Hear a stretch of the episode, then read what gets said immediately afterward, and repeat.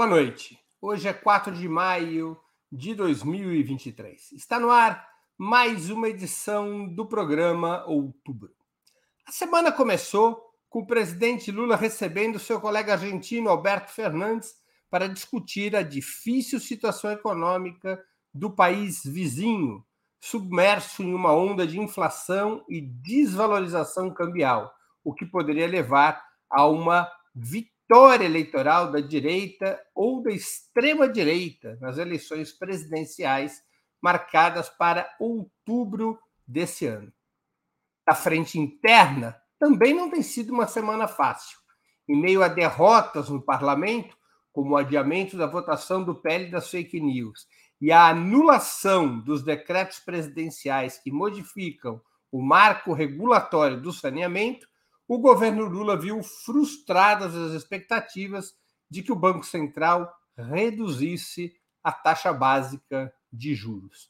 Apesar das pressões sobre Roberto Campos Neto e da proposta de regra fiscal que buscou acalmar os mercados sobre o andar da dívida pública, a taxa de juros continua em 13,75%, paralisando a economia e levando a um impasse a aposta anunciada pelo Ministério da Fazenda de que a retomada do desenvolvimento teria como locomotiva o capital privado, de forma direta ou através das PPPs, parcerias público-privadas. Para analisarmos esses fatos, nossos convidados hoje são Ioli Ilíada, doutor em Geografia Humana pela Universidade de São Paulo, integrante do Conselho Curador da Fundação Perseu Abramo e autora do livro Território, Direito e os Estados Pós-Nacionais. Mônica Bruckmann, professora do Departamento de Ciência Política da Universidade Federal do Rio de Janeiro, uma das principais estudiosas do desenvolvimento econômico latino-americano. E Jones Manuel, historiador graduado pela Universidade Federal de Pernambuco, educador popular e comunicador digital. Em nome de Opera Mundi, Cumprimento os três convidados. Faremos o possível para ler eventuais perguntas da audiência, com prioridade aquelas realizadas por membros de nosso canal no YouTube ou que forem acompanhadas por contribuições através do Super Chat e do Super Sticker. Vamos à primeira pergunta. Depois da vitória eleitoral da direita nas eleições presidenciais paraguaias, a próxima batalha das urnas será na Argentina, em outubro, quando o país vizinho elegerá o novo presidente da República, metade das vagas na Câmara dos Deputados e um terço do Senado. Na opinião de vocês, a situação econômica tenderia a colocar a candidatura peronista ainda indefinida, porque Alberto Fernandes já anunciou que não se apresentará para a reeleição, colocaria essa candidatura eh, eh, peronista em maus lençóis? Com a palavra, Ioli Ilíada. Boa noite, Breno, Mônica, Jones. Boa noite a quem nos assiste, tanto agora ao vivo como quem nos assistirá uh, na versão gravada.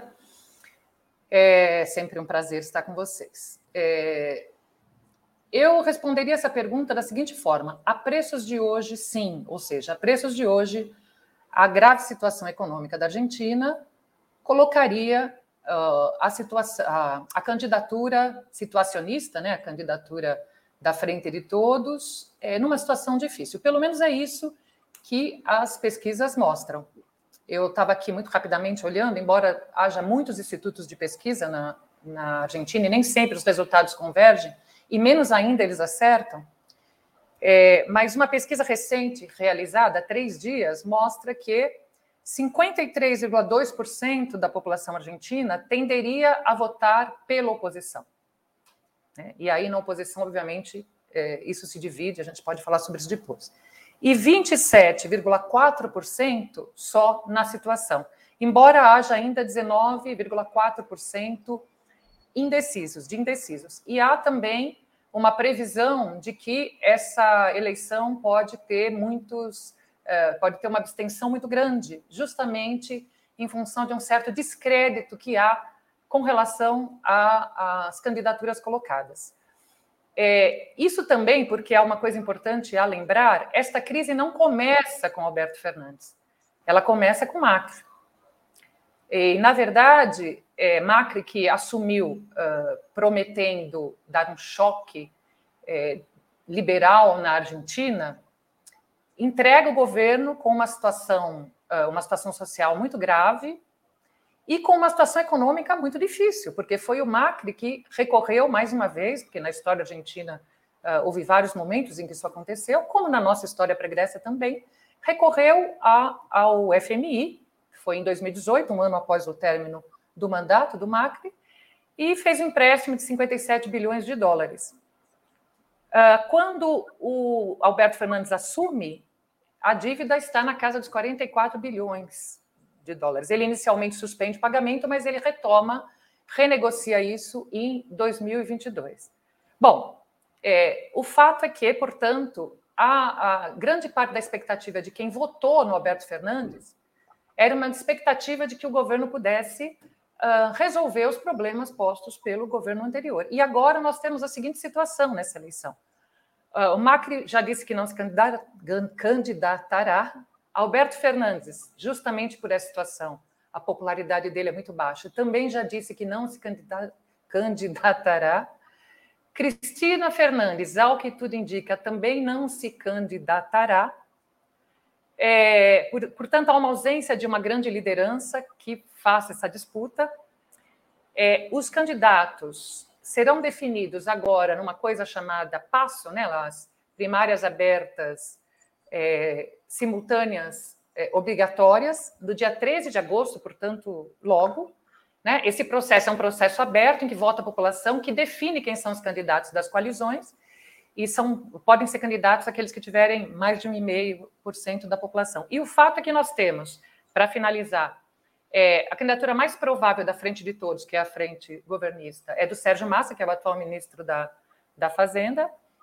Ah, o, a, a, outra coalizão, que é a coalizão do Macri, que é a Juntos por el Cambio, há uma brincadeira lá na Argentina, pelo menos na esquerda, que eles não são nem juntos nem por el Cambio, né? nem juntos nem pela mudança, porque é, há uma disputa interna é, acirrada entre Horácio Larreta, que é o equivalente a prefeito de Buenos Aires, e a Patrícia Bullrich, que é a ex-ministra de Segurança, e, além deles não estarem juntos, também eles não significam câmbio, porque a proposta deles para resolver o problema da Argentina, adivinha, é um forte ajuste fiscal. E o grande problema, o problema mais grave que vem sendo apontado por todos os analistas, é que vem subindo nas, na, nas votações uma terceira via, que é uma terceira via de um admirador do Bolsonaro, que é o Javier Milei, né, de, de, um, de, uma, de uma coalizão é, chamada, esqueci como é que é, liber, é Liberdade. Como é que é? Nossa, me deu um branco. É porque é liber, libertar. Ah, liber, a liberdade avança. La libertad avança. Os seus seguidores são os libertários e que defende, é, que é super conservador nos costumes, liberal na, na economia e que defende como grande solução para a Argentina, pasmem, a sua dolarização. Então, esta é a situação e ele vem crescendo e os analistas temem que ele seja vá para o segundo turno e aí pode ser que vá para o segundo turno é, contra o governo. Uh, mas para não terminar de uma forma desastrosa essa afirmação, a gente sabe como é a Argentina, tudo na Argentina acontece a quente.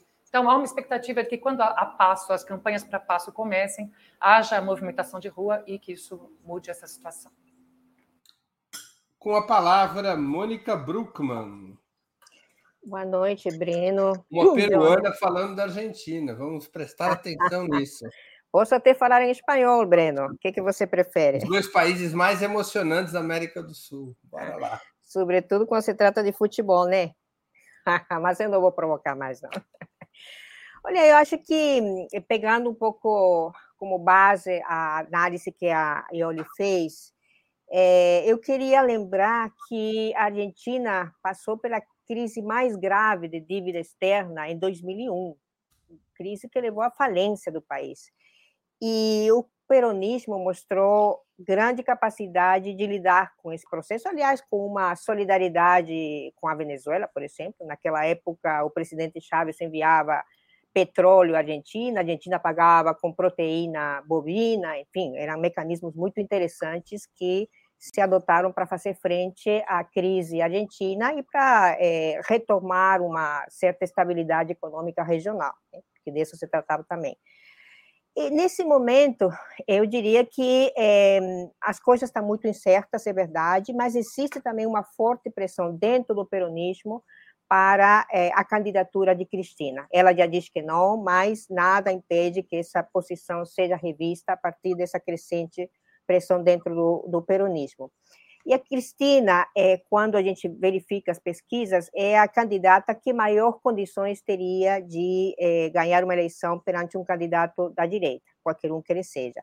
Ao mesmo tempo, é a candidata que teria maior rejeição. Mas a gente sabe que as questões de rejeição, elas podem ir se dissolvendo, reconfigurando ao longo do processo eleitoral. É, então, eu diria que é, existe a possibilidade, a probabilidade da Cristina lançar novamente a candidatura, com forte, forte apoio do, do peronismo, e tem outro processo. A direita argentina está muito dividida, existe um jogo muito forte de interesses, de fato, não tem, é, até o momento, uma candidatura forte constituída, a diferença da Cristina, que seria uma candidatura que unificaria não só o peronismo, mas alguns setores eh, de esquerda aliados ao peronismo. Então, eu vejo que eh, a situação econômica, obviamente, influi nesse processo, mas também o, a Argentina tem uma tradição de mobilização popular e de manter na memória, isso é uma coisa importante, a história é, recente de maneira muito, muito clara. Então, é, a ideia de, de, dessa é, da recuperação econômica pós a falência do país a partir do peronismo, acho que isso é uma ideia muito forte e muito mobilizadora, sobretudo quando você vê as perspectivas é, do que seria um governo de direita ou de ultradireita na Argentina. É um governo que, como diz é, é, Ioli, já mostrou em 2015, com Macri no poder, que foi capaz de, nos primeiros seis meses de governo, criar uma dívida externa de quase 50 milhões de dólares, com, usando como garantia recursos naturais estratégicos da Argentina. Então, é uma coisa realmente é, incerta, mas eu acho que a probabilidade da candidatura de Cristina e a possibilidade da vitória ainda estão na análise de maneira muito presente. Com a palavra, Jones Manuel. Primeiro, boa noite ao público do Ópera, boa noite, Breno, Ioli e Mônica. Acho que, antes de tudo, está na nossa frente quem deveria ser o candidato do peronismo, né? Leonel Messi. É o candidato ideal para ganhar da direita. Messi, inclusive. Você está esquecendo do Papa Francisco. Eu acho que Messi nesse momento é mais unanimidade na Argentina, assim. E dizem as lendas que ele é de esquerda, né? Se é verdade aí, eu já não sei. Mas, brincadeiras à parte, é, eu acho que eu não tenho nem muito mais a acrescentar do que eu dito para o Ioli Mônica. Eu só vou fazer duas considerações, né? É, uma consideração é a escolha que o Alberto Fernandes fez que é o tipo de escolha que a todo momento sempre tem alguém para justificar dizendo que é correlação de forças, que é o Alberto Fernandes assume o governo e decide manter os problemas crônicos da economia argentina, como a dolarização da economia, a extrema vulnerabilidade interna, e não questionar o próprio empréstimo com o FMI. Né? Isso foi uma escolha que, à época, inclusive eu lembro que eu li no Opera Mundi matérias debatendo isso, que não faltou intelectuais peronistas justificando, ah, que não tem correlação de forças, ah, que não dá, e não sei o quê. A consequência está aí. Né? É claro que os problemas da economia argentina são anteriores ao, ao Alberto Fernandes, inclusive anteriores ao Macri. A economia argentina há muito tempo é uma economia com um grau de dolarização muito forte. Na prática, inclusive, é, se a gente fosse rigoroso no termo, é até complicado falar que a Argentina tem uma moeda nacional, dado o grau de dolarização que já é vigente na economia argentina. Mas, assim, foi uma escolha muito ruim que cobrou o preço. Então, acho que, primeiro de tudo, isso serve como um sinal para o Brasil, né? Essa ideia de não, é correlação de forças, é o que dá, vamos manter um teto de gastos, vamos manter uma austeridade mais leve, pode cobrar o preço daqui a quatro anos. Então, acho que a primeira coisa serve de alerta ao Brasil. E a segunda coisa é que o próprio Fernandes ele errou muito na condução do seu governo. O Fernandes ele tem um perfil muito mais tecnocrata, por assim dizer. É como, sei lá, é como se fosse escolhido uma espécie de Alexandre Padilha para ser o candidato PT na próxima eleição, mal comparando. E isso não daria certo no Brasil e não deu muito certo na Argentina, né? O Fernandes ele tem déficits de carisma, ele deu várias declarações infelizes durante a presidência dele, falhou, inclusive, em instigar esse elan de mobilização popular e de enfrentamento, e aí tentou fazer um governo de baixo perfil. A, a própria presidenta Cristina Kirchner, a vice, né, no caso, vem se descolando do Fernandes e vem sendo meio que a oposição para a esquerda do governo, né? Há mais ou menos um ano, a Cristina vem publicamente manifestando várias críticas à política econômica do governo e à própria perspectiva de governança né, do, do Fernandes. Então, eu acho que, como saldo geral, além da preocupação, porque acho, a gente tem que se preocupar muito, por exemplo, um risco de um Bolsonaro argentino ganhar seria uma tragédia, né? Assim, o país que a Argentina tem na América do Sul. Mas eu acho que fica uma lição também que essa suposta sabedoria, que a moderação é sempre o melhor caminho, é falso na maioria das vezes, como vem se mostrando falso para a Argentina com as dificuldades que o Partido Justicialista está enfrentando. Vamos a mais uma questão. Quais as consequências que uma derrota eleitoral do peronismo poderia ter para o Brasil e os demais países governados pela esquerda na América Latina? Poderia representar o fim, o começo do fim daquilo que é chamado como a nova onda progressista, a nova onda rosa ou a nova onda de esquerda na América Latina? Com a palavra, Mônica Bruckmann. Bom, vamos lembrar que o começo do fim da primeira onda progressista foi exatamente a eleição de Macri em 2015, né? Mas não sei se essas condições se reproduzem em 2023, 2024. O que eu vejo que seria um impacto maior é um processo muito forte de é, desintegração regional, que também teria seu segundo momento. É, numa conjuntura em que a eleição do presidente Lula no Brasil e os esforços é, de tentar encontrar uma saída regional ou pelo menos do Mercosul, da crise argentina, estão favorecendo a retomada da integração soberana, da integração com condições de ir avançando para uma visão estratégica continental, com condições de pensar uma arquitetura financeira regional adequada para essas, essas estratégias nacionais e regionais, eu acho que isso teria um freio, é, sim, muito forte. É, porque eu vejo nesse momento a colaboração entre a Argentina e o Brasil, particularmente, como a, a principal âncora da retomada desse processo de integração regional. Então, é, a chegada do, do da, da, direita ao governo da Argentina certamente é, reconduziria esse processo, como a gente já viu exatamente a partir de 2015, né? E, em relação ao Brasil, eu acho que seria um grande problema também desde o ponto de vista do comércio entre os dois países. É, a Argentina foi, historicamente, nos últimos anos, pelo menos, o principal parceiro é, econômico e comercial do Brasil. Recentemente perdeu para a China, né? teve uma perda de mais ou menos uns 100, 6 bilhões de dólares de comércio, importações e exportações entre os dois países.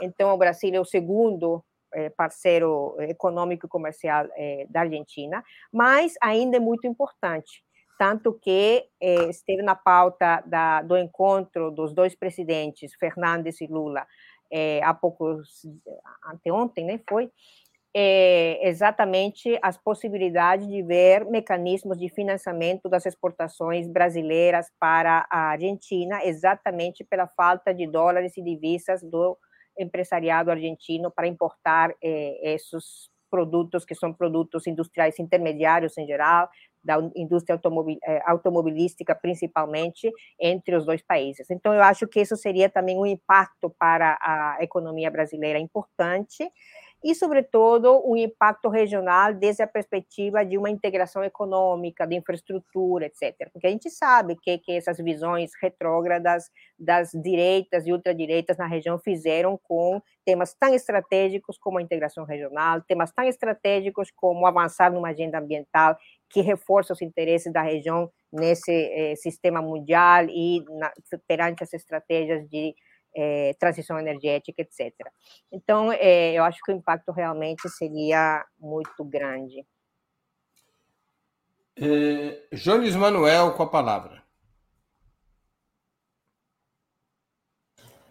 Não, então, é, Acho que a primeira coisa tem um preâmbulo aqui teórico que a gente tem que ter cuidado com esse negócio de fim de ciclo e começo de ciclo, né?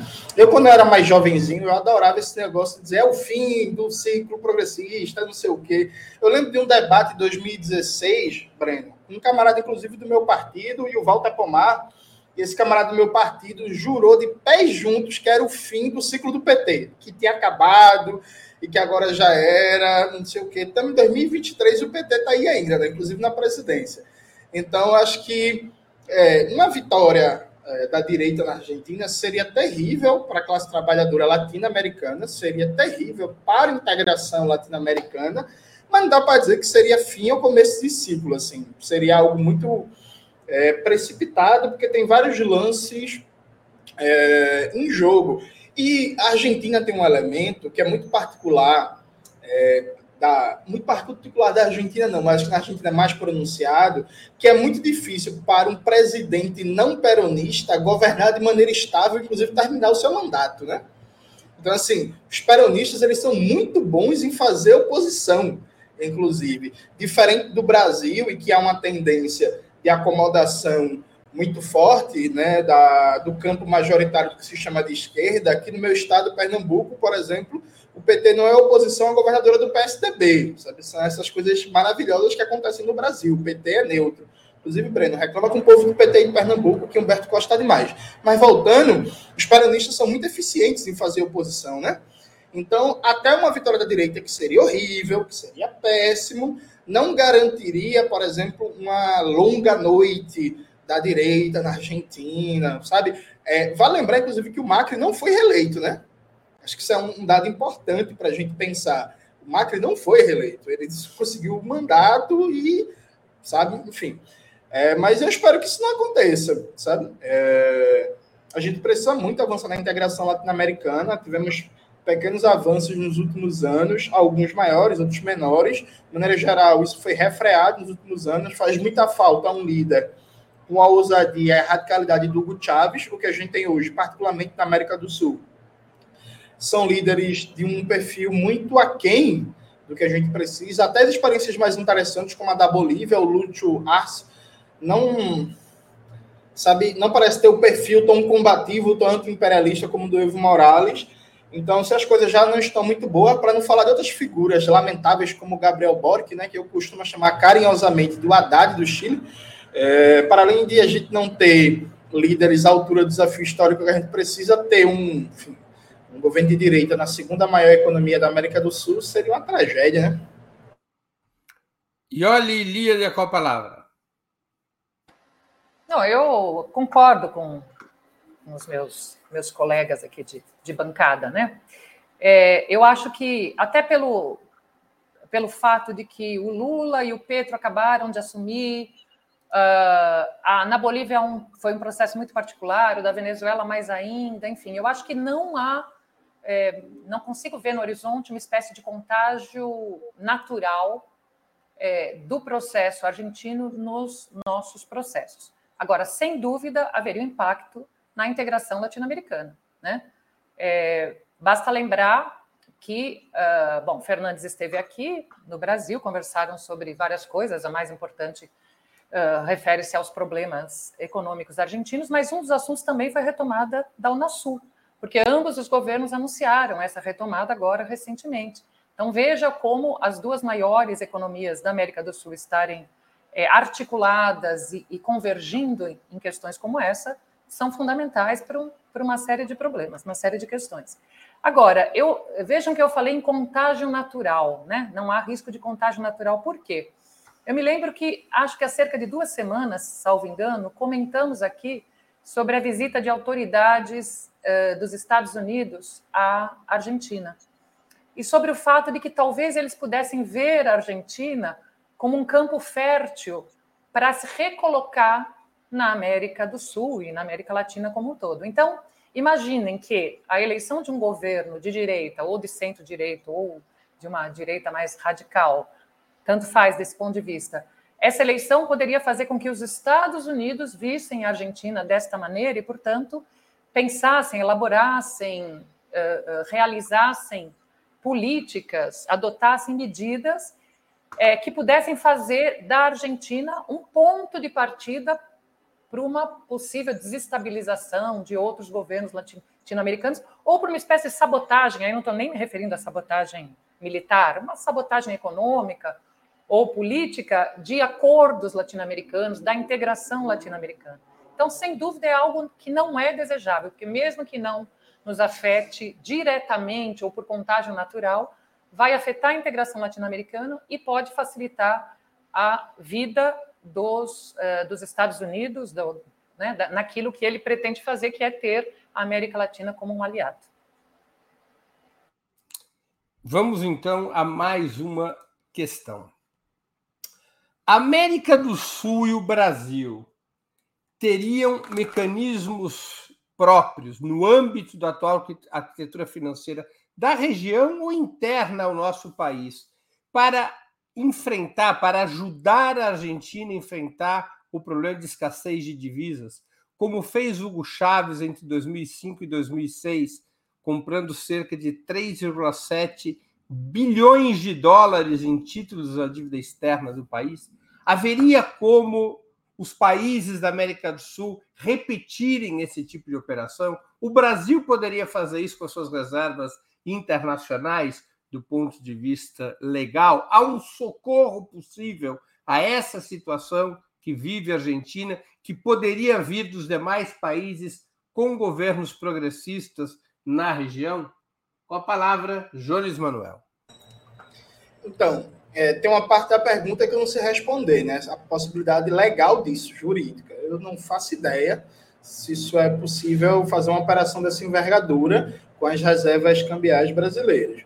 Do ponto de vista político, eu não acho que vai sair nada tão ousado como o que o Hugo Chaves fez, porque o Hugo Chaves era um líder diferente, né? Do, é, eu até volto à pergunta anterior. O que se chama de onda progressista, na verdade, é um termo geral que acaba levando a imprecisões teóricas, porque não dá para comparar o Hugo Chávez com a Michelle Bachelet ou com o Nestor Kirchner. Né? O Hugo Chávez era um revolucionário. A gente pode fazer um debate aqui sobre o que, é que significava esse projeto revolucionário do Hugo Chávez, que não era bem propriamente marxista, num, uma espécie de modelo clássico marxista-leninista do século XX. Mas eu considero o Chávez uma figura revolucionária que representava, com todos os seus limites e contradições, um projeto revolucionário. Né? O que vai fazer, inclusive, alguns camaradas meus arrepiam o cabelo eu falar isso. Mas, enfim, é isso. É, a gente não está na conjuntura que a gente tem Hugo Chávez, né, com uma força política que ele tinha no momento. De toda forma, os limites do projeto que o Lula representa. Mais uma vez, estou aqui elogiando o presidente Lula pela segunda semana seguida, né? O presidente Lula foi muito bem na sua posição, na sua declaração. Eu acho que o Brasil pode ajudar a Argentina a aliviar. É que, enquanto síntese da questão, o Brasil pode ajudar a Argentina a aliviar a situação econômica. A, o crédito para financiar as exportações de empresas brasileiras e a possível alteração na dinâmica do Banco dos BRICS para garantir financiamento da Argentina, vamos dar um alívio, vai ser um alívio importante. Só que, assim, a resolução, em última instância, passa por uma reconfiguração radical da economia argentina, que é muito difícil de se fazer. Tem que ser feita, atenção, assim, tem que ser feita, mas esbarra em limites muito claros. Por exemplo, o, o, o, o desafio de desdolarizar as economias dolarizadas, como é o caso da economia argentina, e como é o caso pior ainda da economia do Equador, não é um desafio fácil. Na prática, isso significa, inclusive, fazer uma revolução. Porque, assim, desdolarizar a economia significa impor um nível de limite à conta de capitais, um nível de controle e de centralização de crédito, um nível de controle e centralização do sistema bancário, que você teria que realizar, na prática, uma série de expropriações, se não expropriação total do capital, é, um, no mínimo, uma expropriação relativa do controle né, é, é, de instituições, de onde vai o crédito, a alocação, decisões de investimento, por aí vai. Então, não é um negócio fácil de se fazer. Então, acho que o Brasil atua de maneira muito positiva em oferecer ajuda. Acho que os demais países latino-americanos devem atuar no mesmo caminho, até buscando manter um projeto que tenha perspectivas de integração latino-americana mas os problemas da economia argentina, no curto prazo, os problemas estruturais não vão ser resolvidos. Né?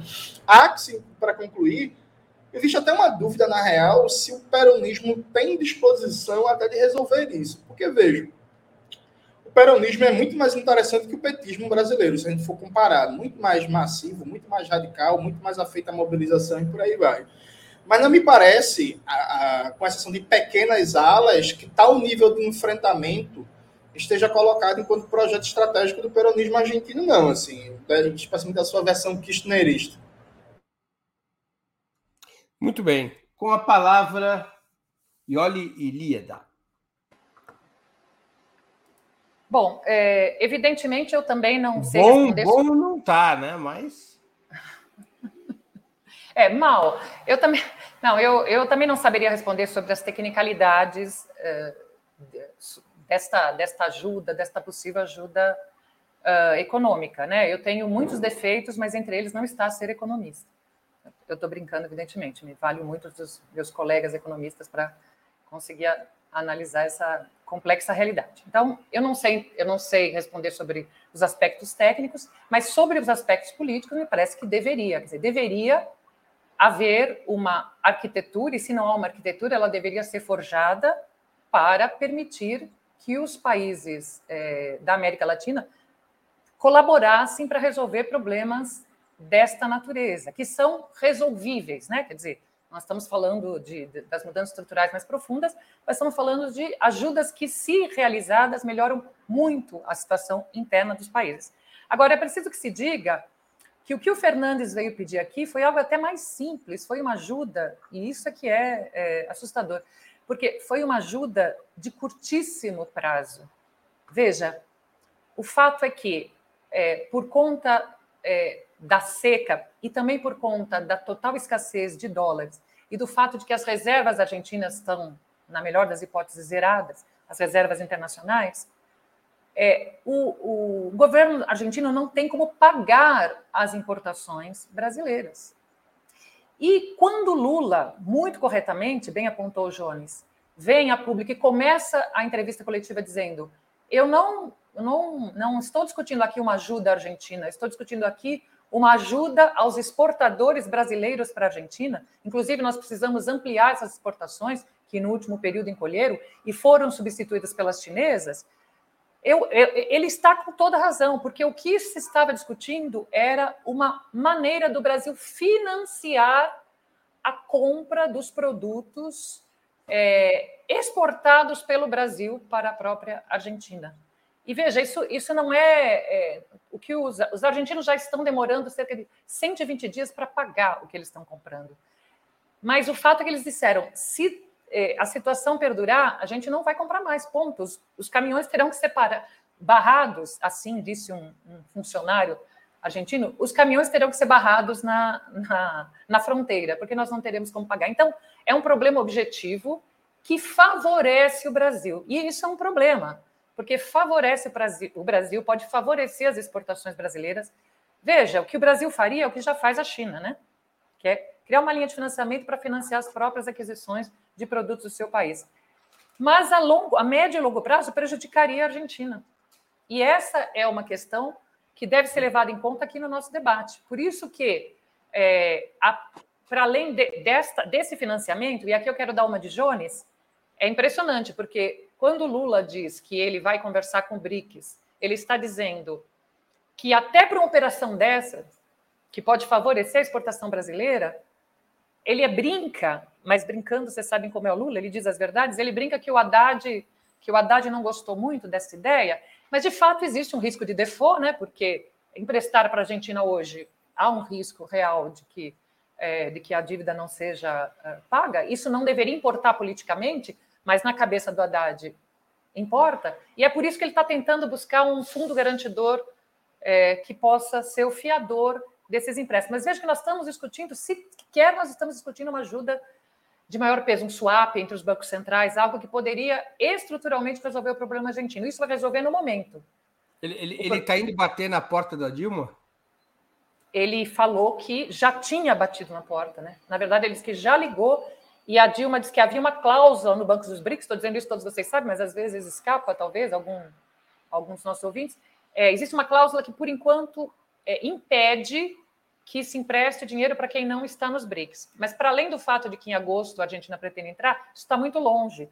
Ia ter uma reunião agora dos ministros é, de economia dos países, que são né, quem, quem gere, na verdade, o, o banco, para tentar já mudar esse estatuto para incluir essa possibilidade de ajuda. Então, é um pouco esse o desenho, mas eu insisto, isso é uma ajuda mínima. O que se precisa pensar é algo maior, algo que possa efetivamente resolver no médio e curto prazo o problema dos nossos hermanos argentinos. Dizem que está mais barato viajar para Buenos Aires do que para Recife, Jones. Mônica, Recife... com a palavra. Hã? O que foi?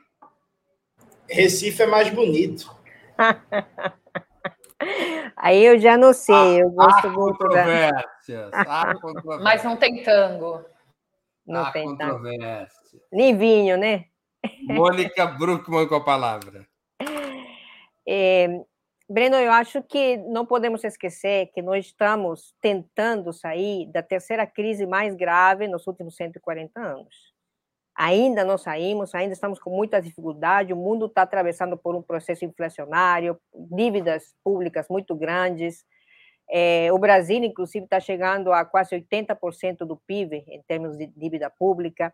Então, as condições que nós tínhamos na época de Chaves, 2005, 2006, não temos agora. Lembrando também que naquela época a, a Venezuela tinha reservas altíssimas devido à bonança da, do, do preço internacional das matérias-primas do petróleo, concretamente devido à capacidade que teve o governo de Chaves de retomar a PDVSA como uma empresa pública. Né? E isso foi o que causou aquela crise gravíssima de quatro, cinco, seis meses de paralisação da PDVSA. É, eu acho que, nesse momento, é, como disse a Ioli, precisamos de mecanismos de curto prazo. O que, que tem a China com eh, a Argentina nesse momento? É um swap de um bilhão de dólares para financiar as importações argentinas desde a, desde a China. E isso está funcionando, está funcionando eh, no curto prazo.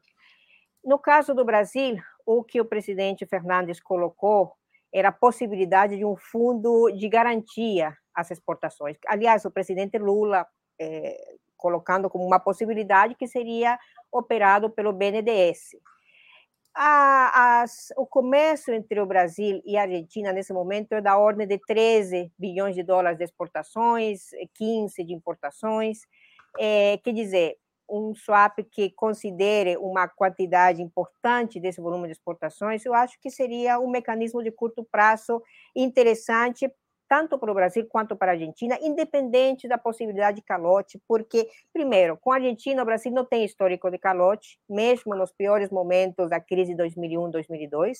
Segundo, pode até haver calotes pontuais, mas no longo prazo você está dinamizando é, a relação comercial com o principal parceiro econômico do Brasil na América do Sul. Isso não tenha dúvidas. Então, o que, que adianta ter um vizinho, um parceiro estratégico, caindo numa crise gravíssima. Não tem sentido. Eu me lembro muito do discurso de Lula quando a crise da Bolívia e a, a oposição que adotou o Brasil de aumentar eh, o pagamento do gás boliviano. Isso para a Bolívia era muito importante. Tem uma crítica terrível da grande imprensa de como era possível e tal, mas eh, o Lula foi muito assertivo e muito eh, correto quando diz que não adianta ter um parceiro comercial regional é, numa situação de crise gravíssima. Isso é ruim para, para, para o, o, vizinho, mas é ruim para o, para o Brasil também. É, e eu, só para terminar, eu acho que não tem sentido pensar no mecanismo apelar ao Banco dos BRICS quando a nossa região, muito antes da criação do novo Banco de Desenvolvimento dos BRICS, aí pelos anos 2004, 2005, 2006, já vinha discutindo a nova arquitetura regional, financeira regional e a criação de um banco de desenvolvimento, que naquela época a proposta era o Banco do Sul. Por que, que a região não pode ter um banco de desenvolvimento é, com um fundo de contingência? Porque para isso, os bancos de desenvolvimento têm os fundos de contingência, justamente para ter reservas para poder financiar crise de algum dos é, países membros. Né? E essa tipicamente seria um caso para um fundo de contingência de um banco de desenvolvimento regional. Eu acho que nós temos plenas condições de avançar para esse processo, nós fomos formuladores antes que a própria China, e eh, num contexto de retomada da integração regional, deveria ser um ponto fundamental para a gente debater e levar à frente um projeto do tipo.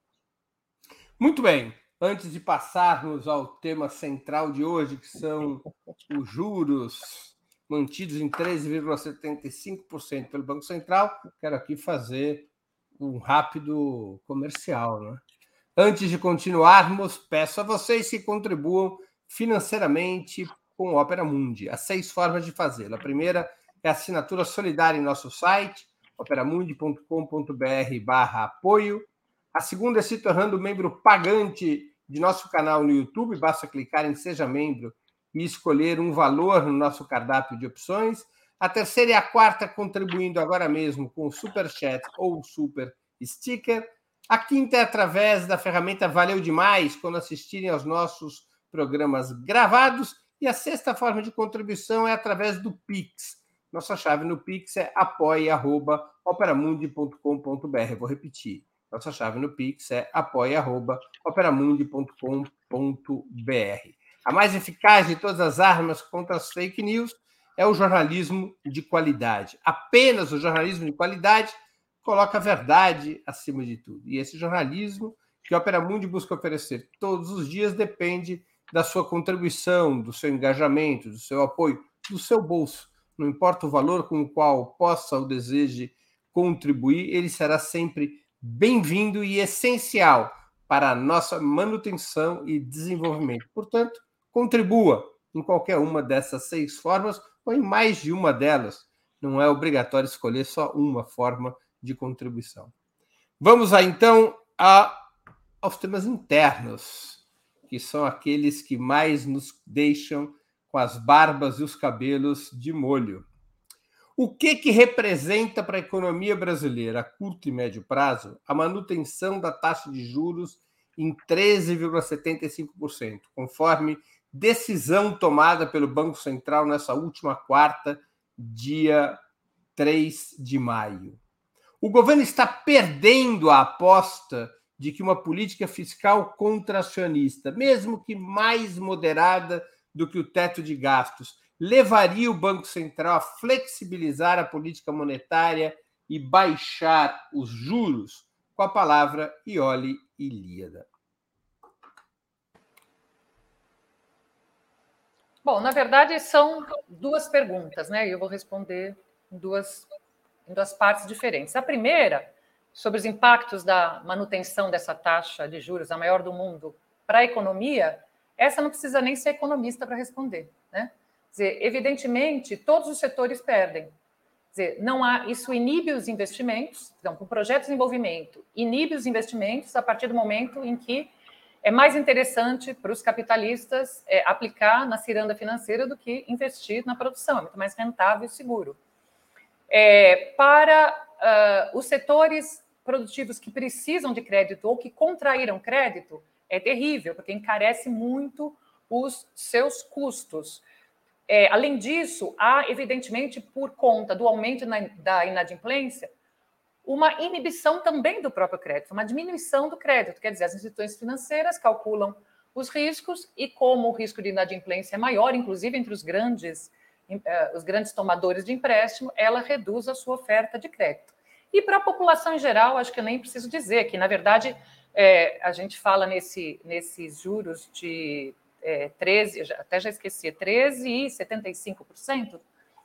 É, a gente fala nesses juros, mas como bem disse o Lula, para a população em geral, não são esses os juros praticados.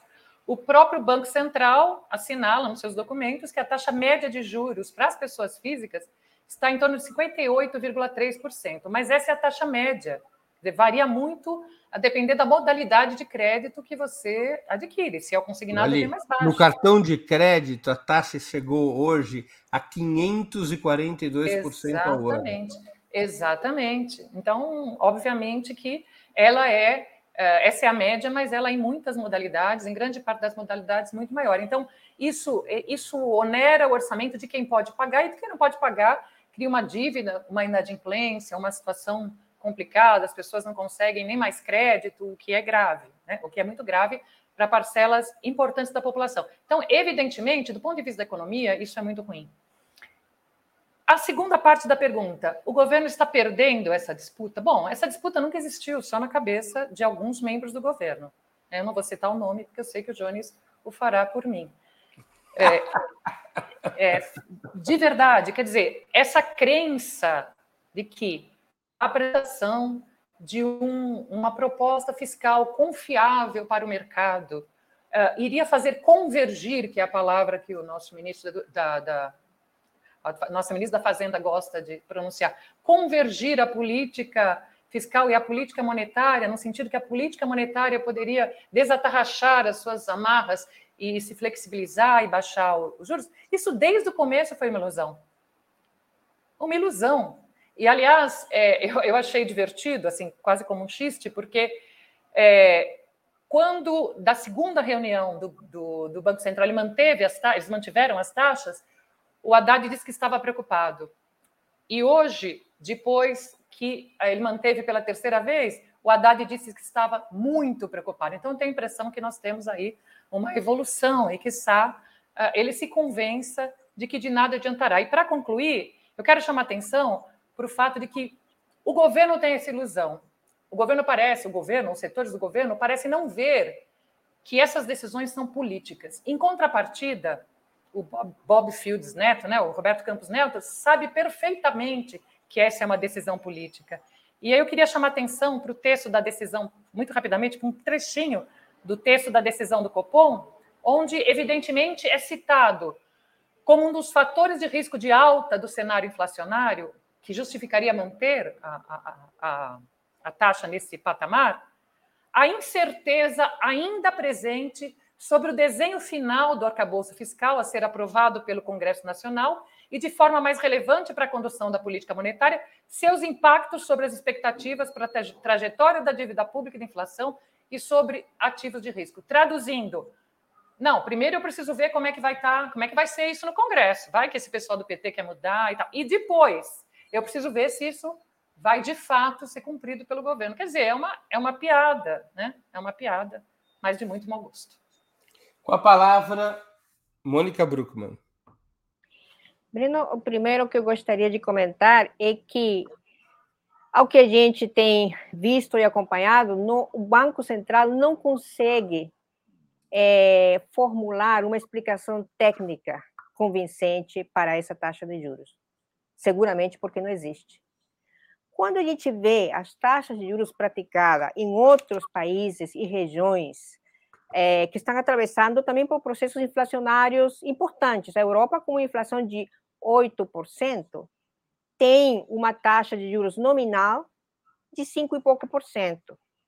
Estados Unidos, com uma inflação de 5, 6%, acabou ontem de é, anunciar o aumento de 0,25, de 5 para 5,25, a taxa de juros nominal. Agora, se você compara as taxas de juros reais, quer dizer, a taxa de juros menos a inflação, é uma coisa incrível, inacreditável que a gente vê. O Brasil certamente liderando a taxa de juros real com 6,94, quase 7%, e pasme, Estados Unidos tem uma taxa de juros real de 0,36%, a União Europeia tem uma taxa de, de juros é, reais que é praticamente 0%, inclusive alguns países, Japão, negativas, uns 54%, a França 2,44% negativo. Quer dizer, qual é a explicação para que um país como o Brasil, que não tem a dívida pública que tem Estados Unidos, de 130% do PIB,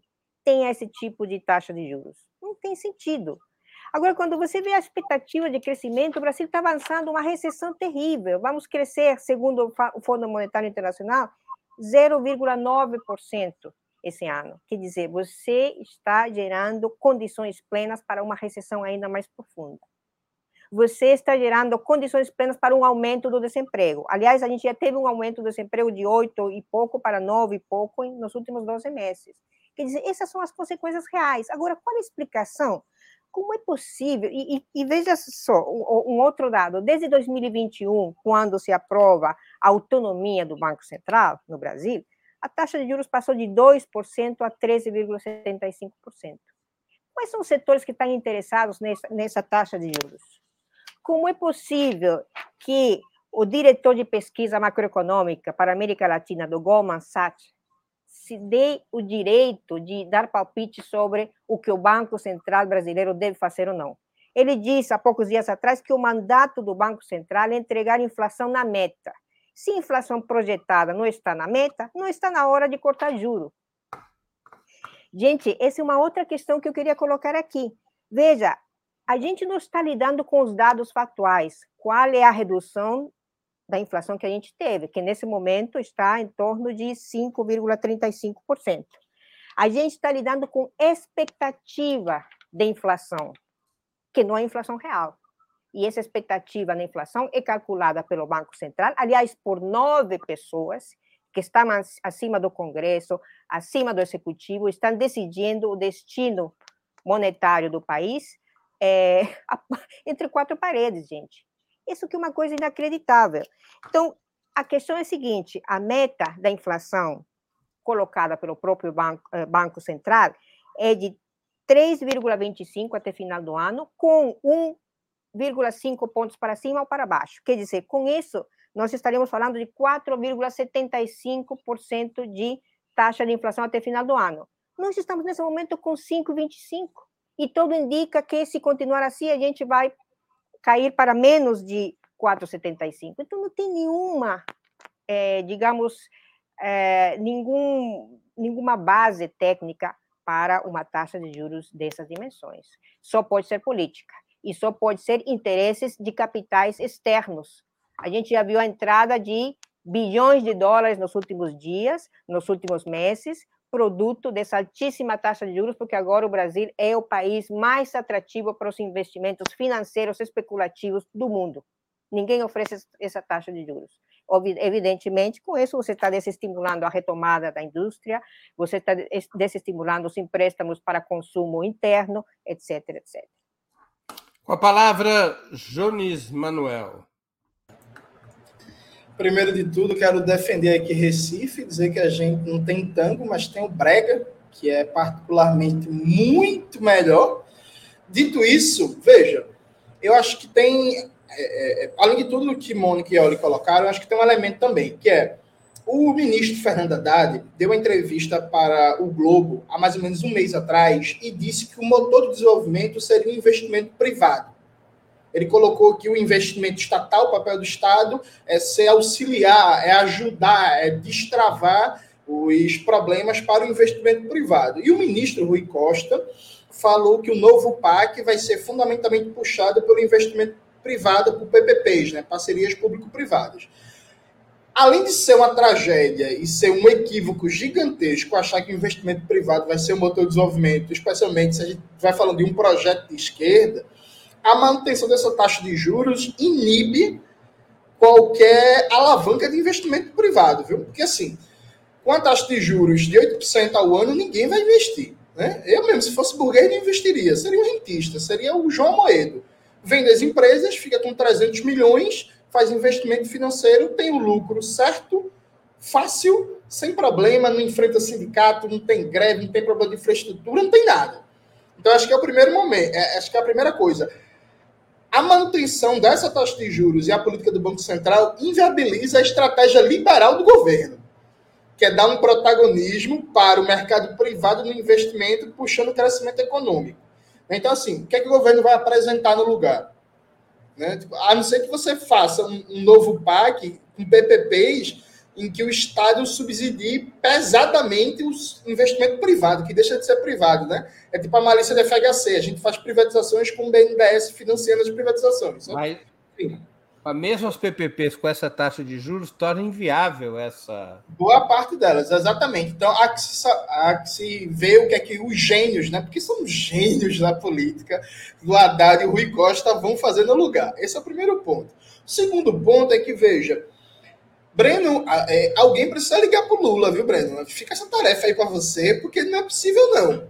Assim, sabe? É, é, o, Lula foi no primeiro de maio agora, deu, deu, várias declarações falando que é construir universidade, falando que é gerar emprego, falando que não sei.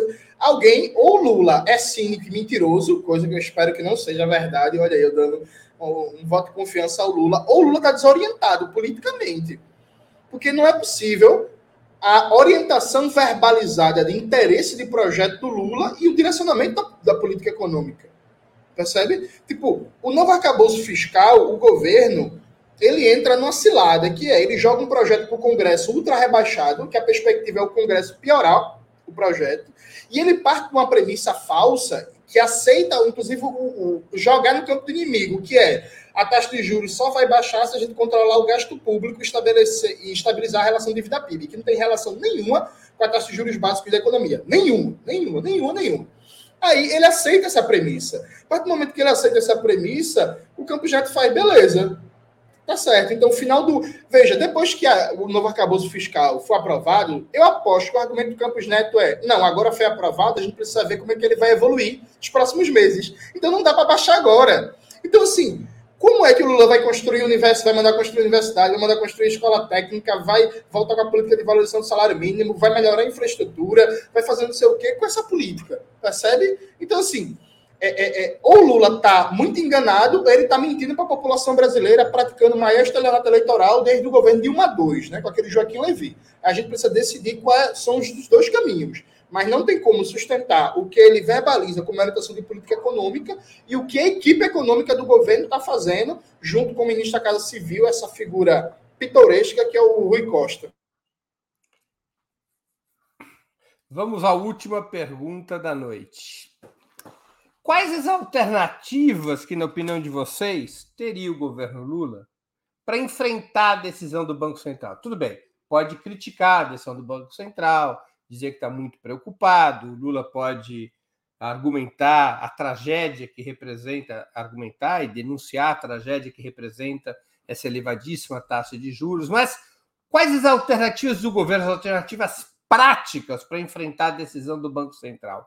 Uma decisão que, como já foi dito por vocês três, pode levar o país não apenas à recessão, mas a uma crise generalizada do sistema de crédito pela inadimplência das pessoas físicas e das pequenas e médias empresas. Já se avizinha uma crise no sistema de crédito. O que que o governo pode e o que, que o governo deveria fazer? Vamos fazer uma brincadeira. Se cada um de vocês estivesse na cadeira do Fernando Haddad, qual resposta que dariam a essa decisão do presidente do Banco Central, perdão, a decisão do Copom de manter a taxa de juros em 13,75% na situação econômica que todos nós conhecemos. Com a palavra, a ministra Mônica Bruckmann.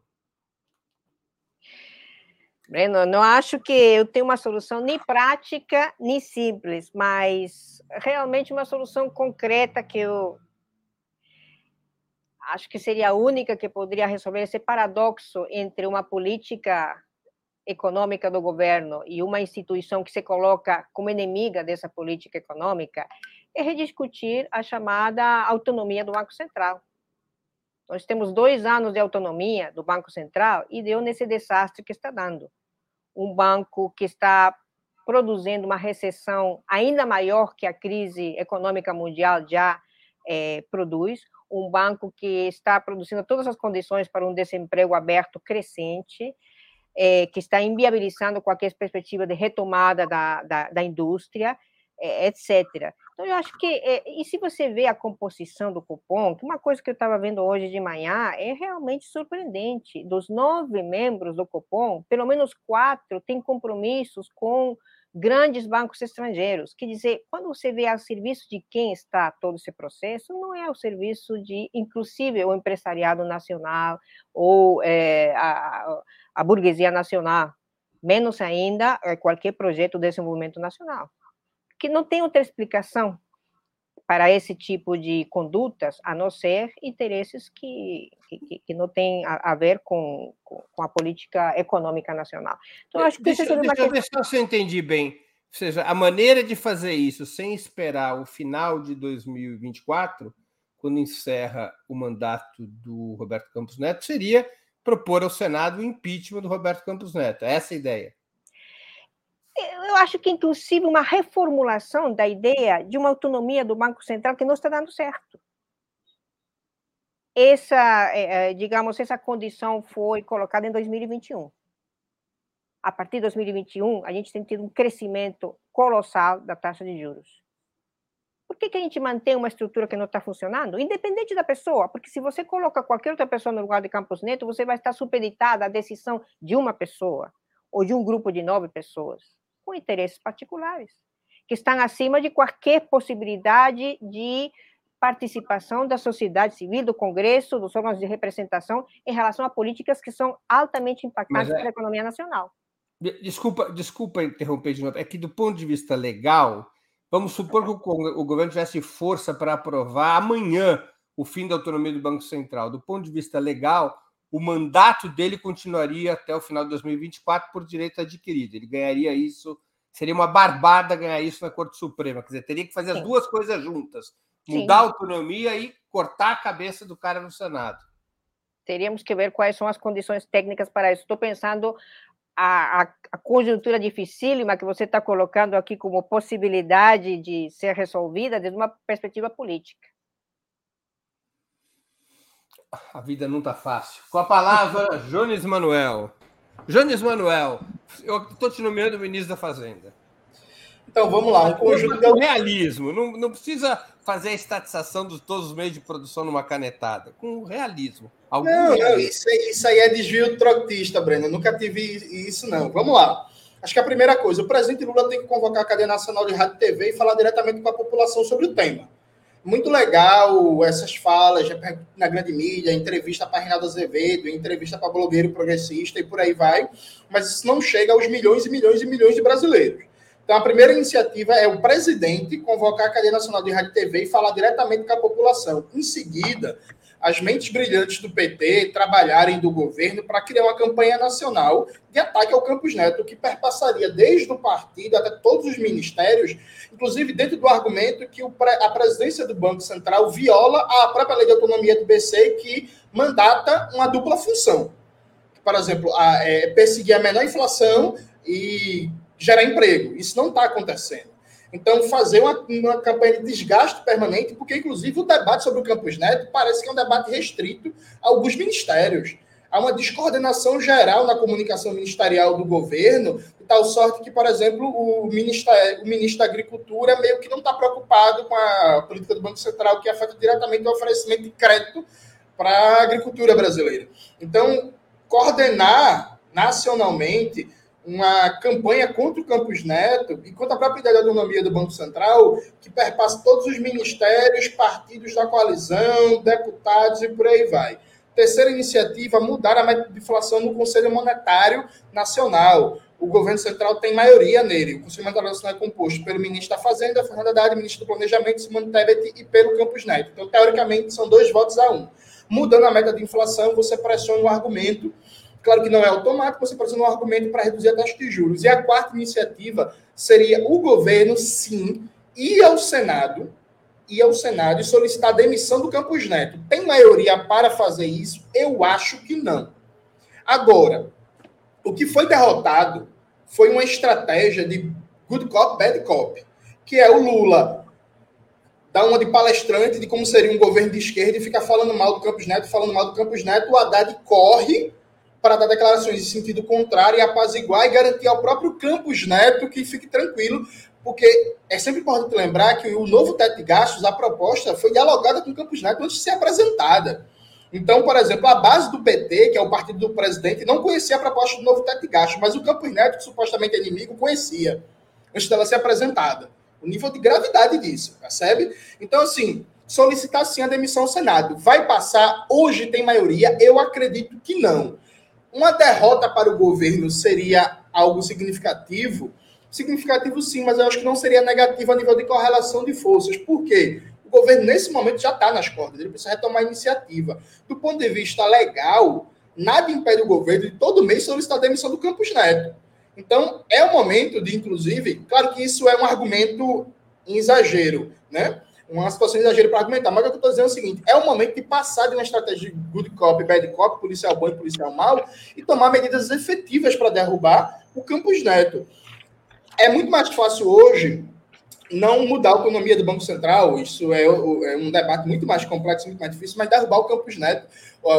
A própria presidência do Senado já deu declarações contra a taxa de juros, o presidente da Câmara já deu declarações, ministro do STF. Só que é que falta? Falta iniciativa. De concreto, até agora, o presidente Lula não tomou nenhuma iniciativa para derrubar o Campos Neto, e ao contrário, o ministro da Fazenda e a ministra do Planejamento vêm dando sinalizações de empoderamento político do Campos Neto, como um exemplo que eu dei absurdo de o Campos Neto conhecer, primeiro, que toda a base que compõe o governo, a proposta de novo arcabouço fiscal. Com a palavra, Ioli Ilira. Bom, é, se eu fosse a ministra, se eu estivesse sentada na cadeira que hoje é do Haddad, eu retiraria da pauta a proposta de arcabouço fiscal, que não se chama mais arcabouço fiscal, tá? Se chama regra fiscal sustentável. Eu retiraria, eu diria, bom, tá bom, se você é, vai seguir com essa política monetária uh, restritiva, nós vamos ser obrigados a fazer uma política fiscal expansionista. E é claro que é por isso que nunca ninguém vai me nomear para um cargo como esse. Mas, sinceramente, eu acho que era uma briga interessante. Afinal de contas, legalmente, só temos que apresentar essa regra em agosto. Mas agora, tentando ser mais realista e fazendo análise concreta da situação concreta. Já se falaram aqui sobre os instrumentos disponíveis, que são poucos. Uh, mudança dos nomes no Copom. Vocês viram que o, o Lula já aprovou dois nomes, nenhum deles é um defensor de uma política diferente daquela do Campos Neto. As próximas substituições são mais dois agora no final do ano e mais dois quando o próprio mandato do, do, do Campos Neto acaba. Então, por aí não se resolveria. O Jones tem razão que o Comitê de Política Monetária deveria aumentar a, a, a meta de inflação, que realmente está é, artificialmente baixa, deveria aumentar. Mas eu tenho dúvida se isso produziria efeito, pelas razões que nós já dissemos. A decisão do Campos Neto é política. Então, ainda Aliás, era capaz de ele usar esse argumento e dizer: não, essa mudança da meta de inflação aumentará a expectativa de inflação e, portanto, precisamos manter os juros altos. A terceira, que é mais fácil, tirando a discussão sobre a autonomia do Banco Central, que deve ser feita, essa é uma questão política, mas que não resolveria, pelas razões que o Breno já falou, não resolveria o problema agora. A terceira é a, exoneração. Eu fui, eu fui ler a lei para saber exatamente como funciona a exoneração. É, a exoneração pode ser feita por quatro razões: a pedido do próprio diretor, por doença incapacitante, por uma condenação, seja improbidade administrativa ou seja criminal, ou, e tem quatro, quando o indicado apresentar comprovado e recorrente desempenho suficiente, que seria essa a ser alegada pelo governo. Né? Afinal de contas, ele não está conseguindo controlar a inflação, não está conseguindo manter os empregos, porque também, né, e o desenvolvimento econômico, que também são tarefas ali incluídas naquelas aqui o Banco Central tem que estar atento. Mas como funciona? É o próprio Conselho Monetário Nacional que encaminharia um arrazoado, porque é uma espécie de demissão por justa causa, tá? Então tem que ter um arrazoado de por que ele deve ser demitido. Então isso é encaminhado para o governo, claro, isso é o trâmite legal, na verdade é uma decisão do governo. E o governo, por sua vez, é, manda isso para o Senado. Então, ele pode propor para o Senado. E precisa ser aprovado com quórum de maioria absoluta, 41 senadores. Hoje, se vocês me perguntarem se eu acho que haveria correlação de forças para isso, não. A frio, não. Mas aí que está, eu acho que é perfeitamente possível, neste tema, esquentar o assunto, pelas razões a que eu me referi na pergunta anterior. Se há algo que afeta todos os setores econômicos do Brasil, desde os setores produtivos até os setores populares. E, aliás, hoje, na reunião do Conselho de Desenvolvimento Econômico, Social e Sustentável, foram várias as falas contra o, o, os juros, né? algumas eh, com mais ênfase, outras menos, mas vindas de setores distintos, de representantes distintos, de setores distintos da sociedade. Eu acho que aí era possível fazer uma campanha, uma campanha para além da que o PT está fazendo. Tá? O PT fez uma série de, de peças publicitárias, de vídeo, e... só que isso é muito pouco, tem que ser uma campanha que fale com a população e que possa criar uma, uma, uma, uma mobilização, como houve várias coisas, a população se mobilizou por aquele, aquele projeto lá da. Como é que se. Deu um branco agora, da lei da ficha limpa criar uma mobilização para reduzir os juros, não é nada absurdo. Falando da Revolução Socialista, uma grande mobilização. Certamente, com uma grande mobilização, seria fácil, digo fácil, com uma grande mobilização, conseguir 41 votos no Senado. Mas teria que haver esses, né, esse aquecimento social. Só com a proposta apresentada hoje no Senado, acho difícil ganharmos. Mas acho que há essa possibilidade se realmente houver uma grande mobilização. Muito bem. Chegamos assim ao final de mais uma edição do programa Outubro, que é apresentado sempre de segundas às sextas-feiras, a partir das 19 horas, ao vivo no canal de Ópera Mundi no YouTube. Eu conversei hoje com Ioli Líada, Mônica Bruckmann e Jones Manuel. Muito obrigado aos convidados e audiência. Boa noite, boa sorte a todos e a todas. Tchau, tchau.